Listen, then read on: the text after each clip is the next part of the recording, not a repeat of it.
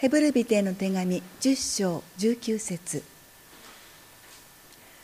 こういうわけで兄弟たち私たちはイエスの血によって大胆に聖女に入ることができます。イエスはご自分の肉体という垂れ幕を通して私たちのためにこの新しい生ける道を開いてくださいました。また私たちには神の家を治めるこの偉大な祭司がおられるのですから心に血が振りかけられて邪悪な良心を清められ体を清い水で洗われ全き信仰を持って真心から神に近づこうではありませんか。約束してくださった方は真実な方ですから私たちは動揺しないでしっかりと希望を告白し続けようではありませんか。また愛と善行を促すために互いに注意を払おうではありませんか。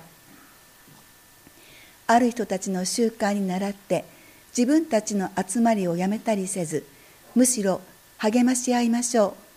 その日が近づいていることが分かっているのですからますます励もうではありませんか。もし私たちが真理の知識を受けた後進んで罪にとどまり続けるならもはや罪の清めのためには生贄は残されておらずただ裁きと逆らう者たちを焼き尽くす激しい火を恐れながら待つしかありません。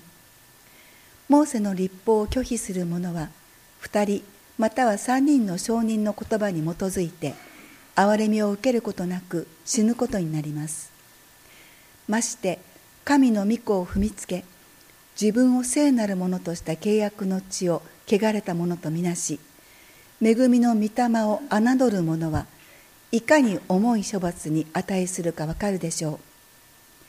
私たちは復讐は私のもの私が報復するまた主は見た目を裁かれると言われる方を知っています。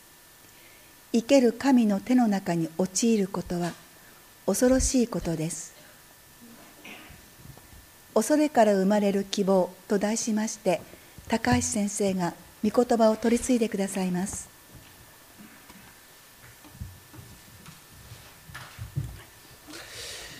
えっと最初に子どもたちも一緒に考えてほしいんですけども教会ではねイエス様を信じると永遠の命をいただくっています永遠の命って何かな？残念ながらあんまりお子さんにもねこういうことを言うの嫌なんだけどあの実際には日本の教会で多くの人が洗礼を受けるんだけども教会に残るのはその半数ぐらいであるって言われるんだよね。そしたらさ永遠じゃなくなっちゃうよね途中でなくなるとしたら。昔からこれをめぐっていると神学議論がある。イエス様は何とおっしゃったかというとねイエス様は弟子弟子たちに私は永遠の命を与えます。彼らは決して滅びることがない。また誰も彼らを私の手から奪い去りはしないとおっしゃった。永遠の命が失われるとしたらそれは永遠の命じゃない。私たち考え直さなきゃいけないんですが永遠の命っていうとなんかねあのこう宝石のように持ち歩くものなのか。そうじゃなくて永遠の命って来たるべき世の命なんです。だから来たるべき世の命への期待がなくなったら永遠っていうのがなくなる来たるべき世の命を今から持つっていうこと。それともう一つは永遠の命っていうのは神様と生きた交わりなんです。祈りの交わりなんです。実はこのヘブル書今日読まれたところこうなかなか厳しいことが書いてあるんだよね。ヘブル書には繰り返しですね当時ユダヤ人でクリスチャンになった者が交わりから去っていく教会から離れていくっていう人が起きる。そういう中でそこには恐ろしい滅びが待ってるんだよっていうことが繰り返し強調されてる。なかなか読むのが辛くなる箇所。でもこの前ねあのテレビ見ててあのトヨタ自動車の社長さんが言ってる言葉がああ面白いなと思ったんですね。実は今年トヨタ自動車は売上30兆円達成した。これは日本の国家予算の約3分の1にも近い売り上げなんです。でも社長が言ってたのは現代の自動車産業は勝つか負けるかではなく死ぬか生きるかの瀬戸際だ。実際そうなんですよ。あのいわゆる、ね、ガソリン車が、ね、なくなっちゃう可能性がある。で社長が言ってたのはねもしトヨタの従業員の大部分が大丈夫って思った時にトヨタは死ぬって言ったんですよね。まあちょっと気をつけなきゃいけないのはあの会社っていうのは時にね恐ろしい脅しをかますことによってですねみんなをもう残業ゼロでも残業代ゼロでも働かせようっていう感じにね向かうことがあるので気をつけなきゃいけないんですけれどもでもねやっぱりあの私たち気をつけなきゃいけないのは自分は大丈夫私に限って大丈夫って思う人はかなりの確率で滅びに向かってます。そうじゃなくて本当にねやっぱり神への健全な恐れっていうのが健全な危機意識ってないとまずい。だから今日の御言葉もああの人に聞かせてあげたいと思う人はダメ。ね。自分に関してやっぱりこう気をつけなきゃいけないなっていう気持ちでお聞きたいたいと思います。こうヘブル書っていうのは非常に難しい文章なんで19節から25節までが一つの長い文章になっとんでその中心的な進めは何かっていうと22節の「真心から神に近づこうではありませんか？なんですね。でそれを補足するようにしっか23節でしっかりと希望を告白し続けようではありませんか？24節互いに注意を払おうではありませんか？ってね、その3つの勧めの根拠が19節の原文の最初であのなかなか訳しにくいんですが持つことによって聖書に入ることができる大胆さを持つことによってまた21節偉大な大祭司を持つことによってっていう持つことによってっていう言葉がこの2つに重なるんですね。そしてキリストによって開かれた新しい生ける道を前提に私たちはどのような姿勢を持つべきか。大胆に神に近づくっていう大胆さを持つ。いつもイエス様を思うというですね大祭司を持つっていうこと。でそういう中でですねあのこう新しい生ける道なんですけれども旧約に描かれた幕屋礼拝。聖女があってその奥に死聖所がある。死聖所と聖所を隔てる大きな幕がある。その幕を越えることができるのは年に一度だけ大祭司がね血を携えて初めてその死聖所契約の箱があるところに入ることができる。それに対してここで書いてあるのは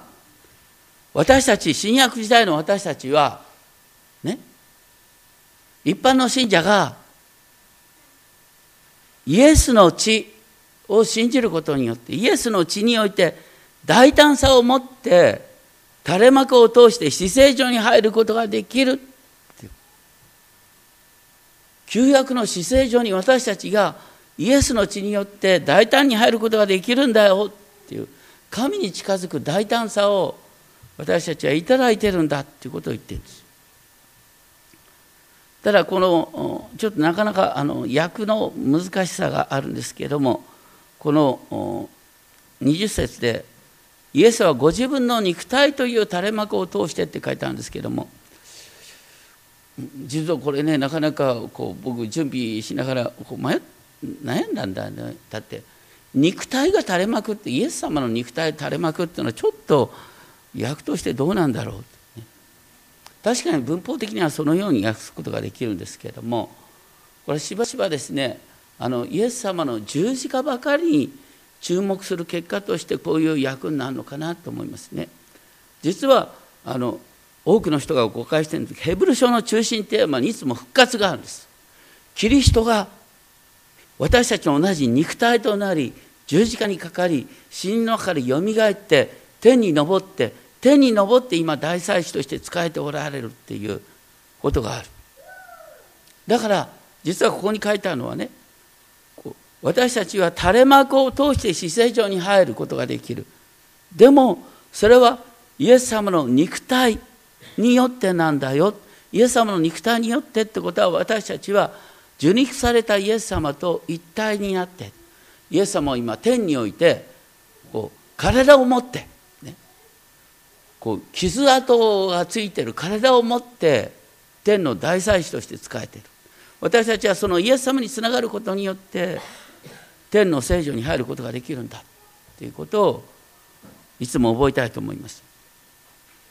次にですね全く信仰を持って神に近づこうではありませんかって書いてあるんですけれども全く信仰っていうとですねあの、まあ、22節の後半の部分にある全く信仰なんですけど共同訳では「信頼しきって」って訳される。僕信頼しきってとか全くっていうとなんかね僕ゾクゾクっとしちゃうんだよね。皆さんどうですか？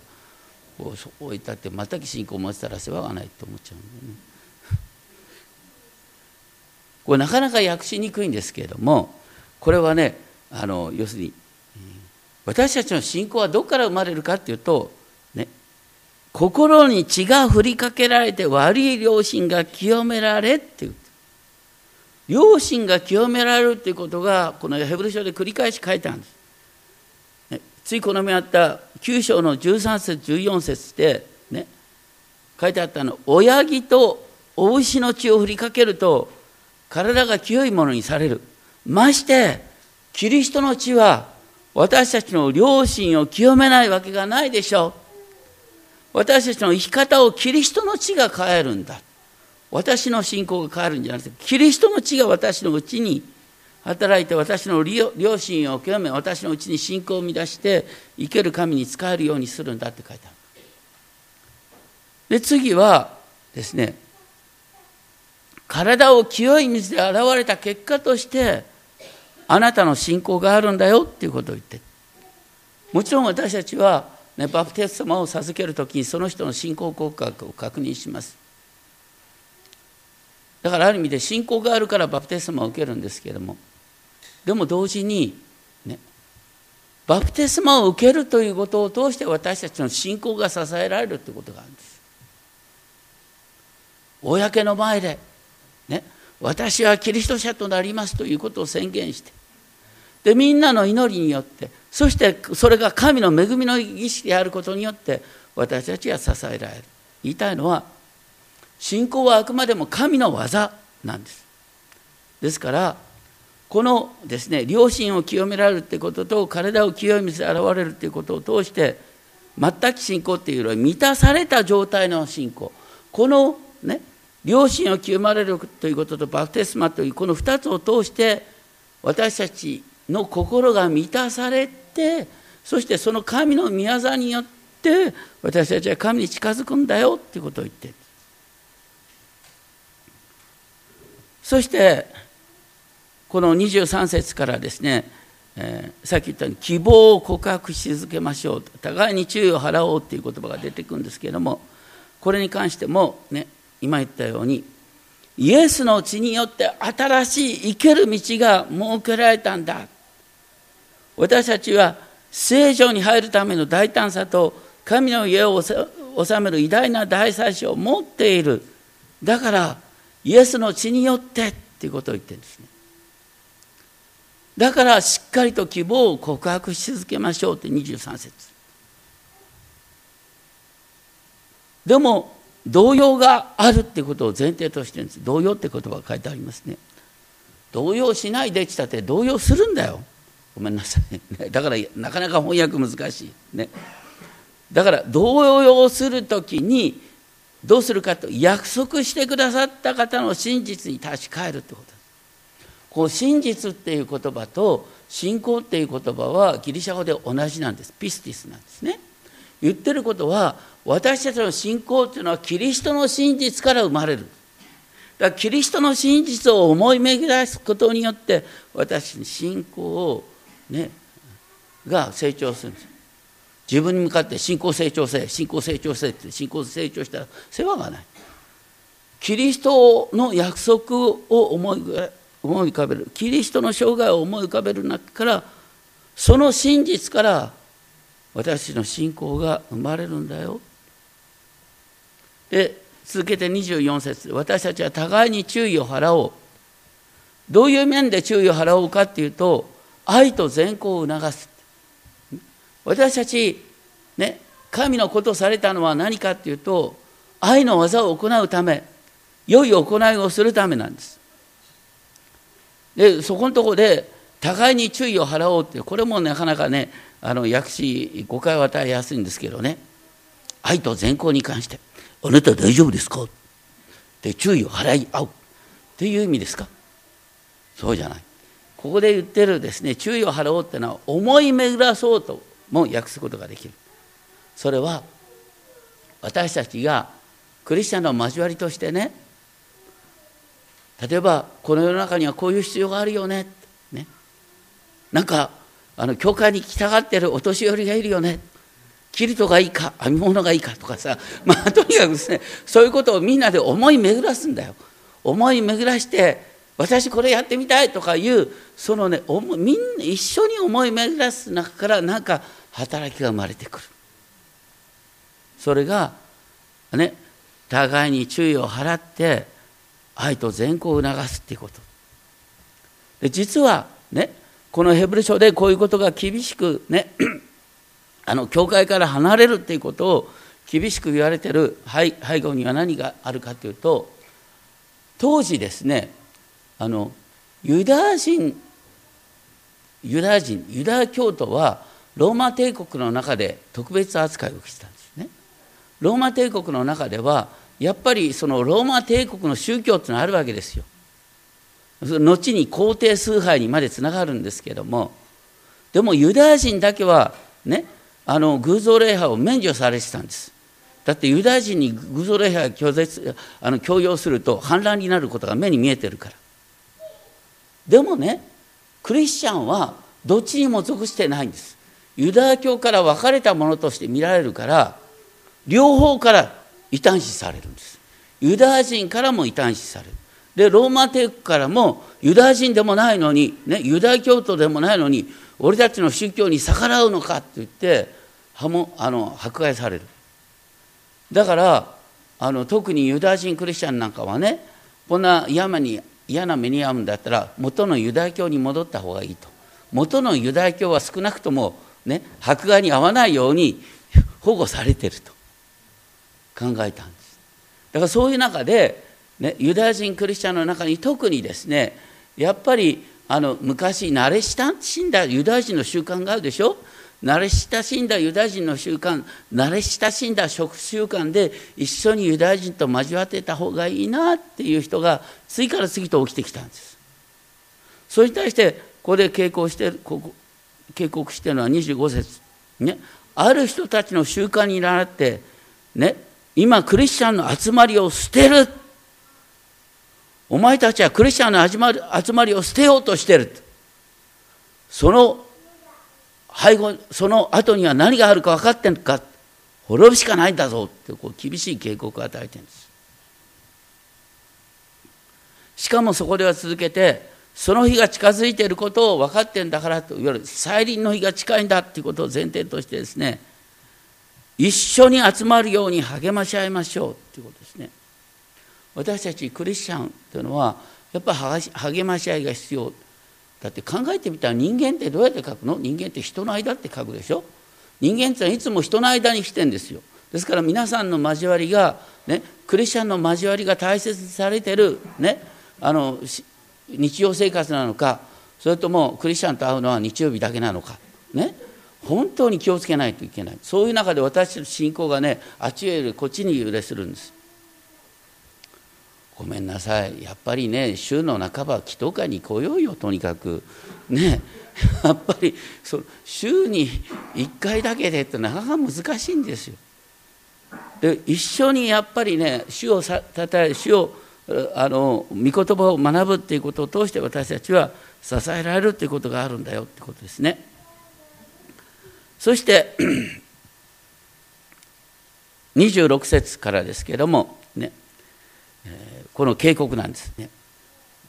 もし私たちが真理の知識を受けた後にもかかわらず意図的に罪を犯し続けることがあるならなかなかねこう26節はこれもねなかなか翻訳上の問題なんですね。進んで罪にとどまり続けるならというとなんか自分は罪にとどまり続けてるような気がするんですけども言ってることはです、ね、意図的に罪を積極的に犯し続けるっていうことがあるなら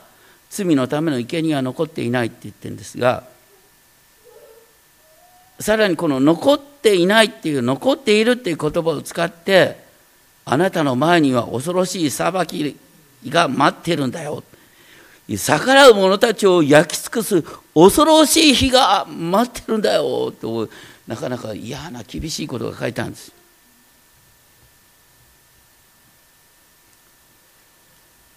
なかなかねこう調べれば調べるとなかなかきつくなるところなんですけれども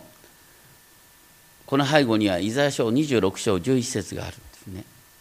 そこにはですね今火が敵を食い尽くすことになると言ってその直後に「主よあなたは私たちのために部屋部屋を備えてくださる」火が焼き尽くすのは神の敵であるはずっていうイザヤ書26章11節12節の御言葉を取ってきてですね実はその火の裁きが今ね廃教者、ね、一度クリスチャンと言いながら離れてしまった人に火の裁きが今迫ってるんだよって言ってるんです。だから元のユダヤ人に対する裁きよりも恐ろしい裁きが廃教者に待ってるっていうことを実は言ってる。ここの中心は何かっていうとですねあの 旧約聖書で、まあ、多くの誤解があるんですけど旧約聖書であの生贄を捧げて許されるのはどういう時かっていうとねあの知らずに犯した罪に関しては旧約聖書の生贄で罪が許されるんです。でもね俺は罪を犯すんだっていう気持ちで犯した罪については許しの道がなかったんです。旧約聖書ではだからここに書いてあることは別に何も新しいことではないんです。ただここに追加されてるのは一度クリスチャンの交わりに加わりながらそこから離れようと積極的に考えるっていうことは恐ろしい裁きが待ってるんだよっていうことを言ってる。旧約聖書の中でですね例えば一番有名なところね民数記15章27節からのところであの もし気づかずに罪に陥ってしまったなら一切の親木一匹のを罪の清の捧げ物として捧げなければいけないと言って気づかずに犯した罪の許しが書いてあった。一方でその民数記15章の32節から36節何書いてあるというと安息日に焚き木を集めている男が見つかった。安息日に焚き木を集めてただけなんだけどその人どうなったの？石打ちで死刑なんだよ。お大変だね。今この安息日規定になってたらみんな死刑死刑人だらけになっちゃうね。それほどにモーセの立法を破るっていうことは恐ろしいことだった。でそういう前提で29節書いてあるのはねあなたはその過去のユダヤ人よりも今恐ろしい裁きに向かおうとしてる。なぜなら、あなたは一度キリストの血のあありがたさを体験したんでしょ？それなのに、まるでキリストの血を踏みつけるように去っていくのかって書いたんです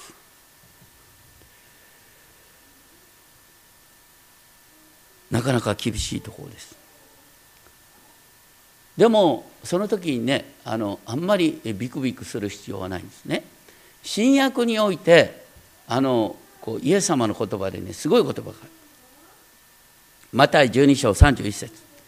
人はどんな罪も冒涜も許していただけます。って書いてあるんですね。だから新約においてはキリストの血によってどんな罪でも許していただけるんです、ね、だだから新約においてはどんな罪もキリストの血によって許していただけるんです。どんな神に逆らう冒涜も許していただけるんです。だけど例外があります。何ですか？精霊に逆らう御霊に対する冒涜は許されない人の子に逆らう言葉を口にするものでも許される。しかし精霊に逆らうことを言う者はこの世でも次に来る世でも許されませんってイエス様おっしゃって。る精霊に逆らう冒涜って何ですか？これはね、要するに救い神様から提供された救いを自分の手で払いのけることです。まあなかなか例えが難しいけどね。例えてこんなことがあったとするとね。あなたの乗ってるですね合計客船が今沈む。でねそこのとこでたまたまですねあのこう救命ボートが提供された、ね、救命ボートを提供してくれた人があんまり好きな人じゃなかった。だからこんな人に助けられるぐらいだったらもういいよと思って俺は自分で泳いでくと言って、ね、途中で力が尽きて沈んでしまう、これがだからある意味で精霊に逆らう冒涜なんです。だから精霊に逆らう冒涜とは要するにイエス様の救いを拒絶するってこと。でもそれ以外の罪は許される。でここでヘブル書で言ってるのはですからね一度キリストにある恵みを味わ味わいながらそれから離れるってことはまさにそれほどイエス様に対して失礼なことないでしょうってことを言ってるんです。それはここのところで書いてあるですね3つの罪があるって言うんですね。それは第一にイエス様の体、ね、イエス様はご自身の体を私たちのための生贄として捧げてくださったのにそれをイエス様の体を犯罪人の体のかのように踏みつけることだって言って第二にイエス様が新しい契約のために流してくださった血を普通の動物ねこれ汚れたっていう顧問って書いてあるんですね。要するに普通の血動物の生贄の血かのようにあなたは侮っている。第3は恵みの御霊を侮っているこれはさっきの精霊に対する冒涜と同じだ。私たちがじゃあ旧約聖書の中で一番最初に意図的に罪を犯した例は何ですか？旧約聖書の中で一番先に意図的に罪を犯した例。それはね食べてはならないと言われているね禁断の木の実を取って食べたってことでしょ？でその結果として世界にこの今の悲惨が、ね、広がっていく。みんなが死ぬものとなっていった。それに対して新約において新しい救いはどうやって書いてあります、ね、それは黙示録22章14節を見ると命の木の実を食べる特権が私たちに与えられている。私たちは命の木の実を取って食べることによって永遠に生きるんだって書いてある。でも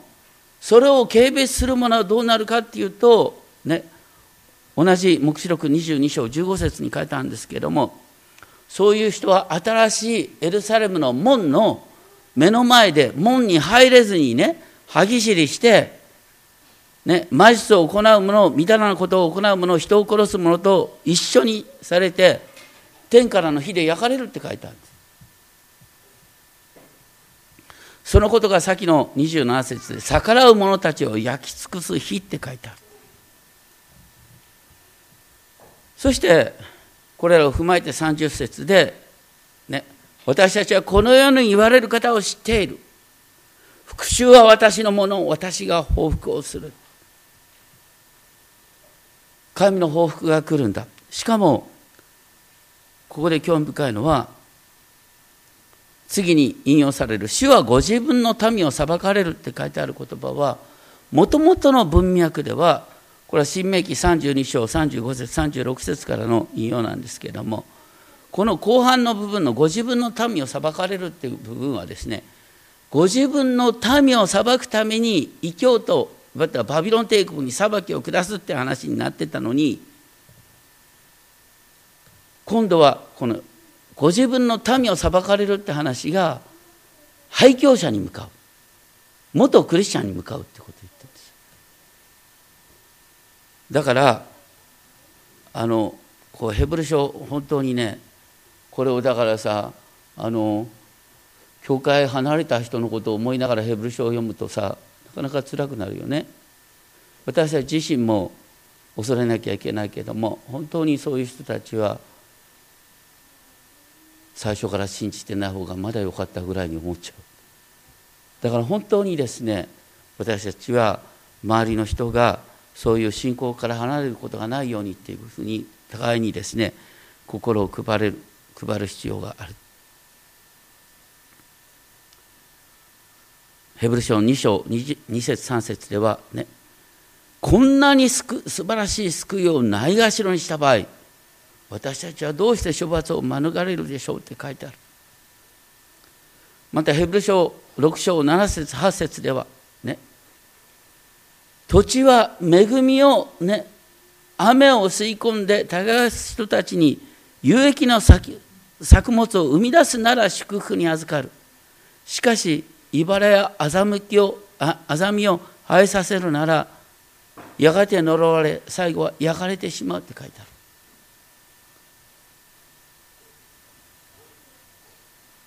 実は旧約聖書から流れることでねモーセがイスラエルのために言った。私はあなたの前に祝福と呪い命と死を置く。どっちを選ぶんだって迫った。どうなったの？イスラエルは死と呪いを選んだって書いたんでしょ？それがバビロン報酬にまでなっていくわけでしょ？それに対して新約聖書ではイエス様が私たちの全ての罪を負って十字架にかかってくださった。あなたはキリストにある命の喜びを味わった。だからその一度味わった喜びを捨てるなんていうことは絶対しちゃいけないんだよ。っていうことが書いてある。でもこの言葉を真剣に受け止めてだから本当に私たちの周りにある誘惑からねあのこう惑わされないようにっていつも気をつけて、私たちには健全な恐れが必要なんだっていうことを覚えてる人は大丈夫です。ね、今日の話を聞いてビクビクってした人は大丈夫。でもねこの話をああの人に聞かせてあげたいなと思う人はちょっと危ない。